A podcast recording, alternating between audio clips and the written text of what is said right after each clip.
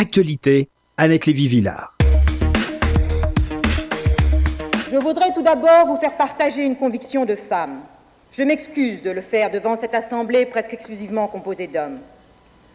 Aucune femme ne recourt de gaieté de cœur à l'avortement. Il suffit d'écouter les femmes. C'est toujours un drame. C'est toujours un drame. Cela restera toujours un drame. Parmi ceux qui combattent aujourd'hui une éventuelle modification de la loi répressive, combien sont-ils ceux qui se sont préoccupés d'aider ces femmes dans leur détresse? Combien sont-ils ceux qui, au-delà de ce qu'ils jugent comme une faute, ont su manifester aux jeunes mères célibataires la compréhension et l'appui moral dont elles avaient un si grand besoin? Annette Lévy-Villard, bonjour.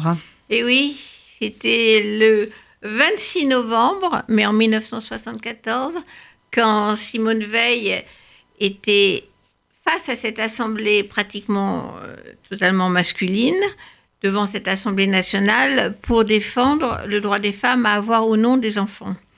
La rescapée de Birkenau fera ce jour-là un plaidoyer courageux pour que l'avortement soit enfin légal en France et la loi Veil rentrera dans l'histoire. Bataille gagnée par les féministes des années 70 qui ont manifesté sans relâche pour que des dizaines de milliers de Françaises ne risquent plus leur vie chaque année dans des avortements clandestins et dangereux. 45 ans, c'était il y a 45 ans, c'est court pour le temps de l'histoire, mais l'égalité entre les hommes et les femmes a avancé à la fois vite et lentement. Auparavant, la société française avait fini par donner le droit de vote aux femmes. Il avait fallu De Gaulle, reconnaissant le rôle des femmes dans la résistance, pour qu'elles puissent enfin voter. Ma mère a donc voté pour la première fois en 1945.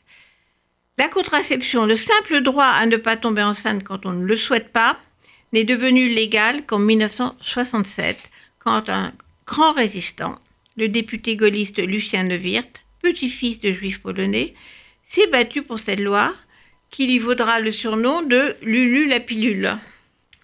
C'est vrai, l'histoire s'est accélérée au XXe siècle.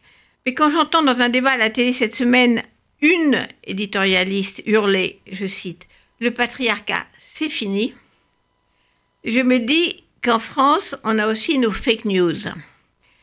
Si le patriarcat avait disparu, ce serait super. On ne comprendrait pas que 137 femmes aient été tuées par leur conjoint ou compagnon depuis le début de l'année, assassinées toujours parce qu'elles voulaient quitter un homme violent. Vous les femmes, vous avez tout gagné, je cite toujours, hurle dans les médias un autre intellectuel français. Alors pourquoi ces millions de tweets MeToo de femmes témoignant moi aussi, j'ai été harcelée ou agressée, le plus souvent au travail, par un supérieur.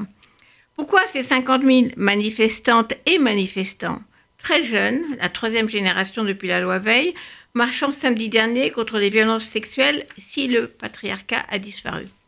Quand je lis dans le torrent de communication autour de l'affaire Polanski qu'il faut laisser tranquille un homme parce qu'il a vécu l'horreur de la Shoah, je suis stupéfaite qu'on sous-entende que la Shoah puisse servir à excuser le viol de jeunes filles.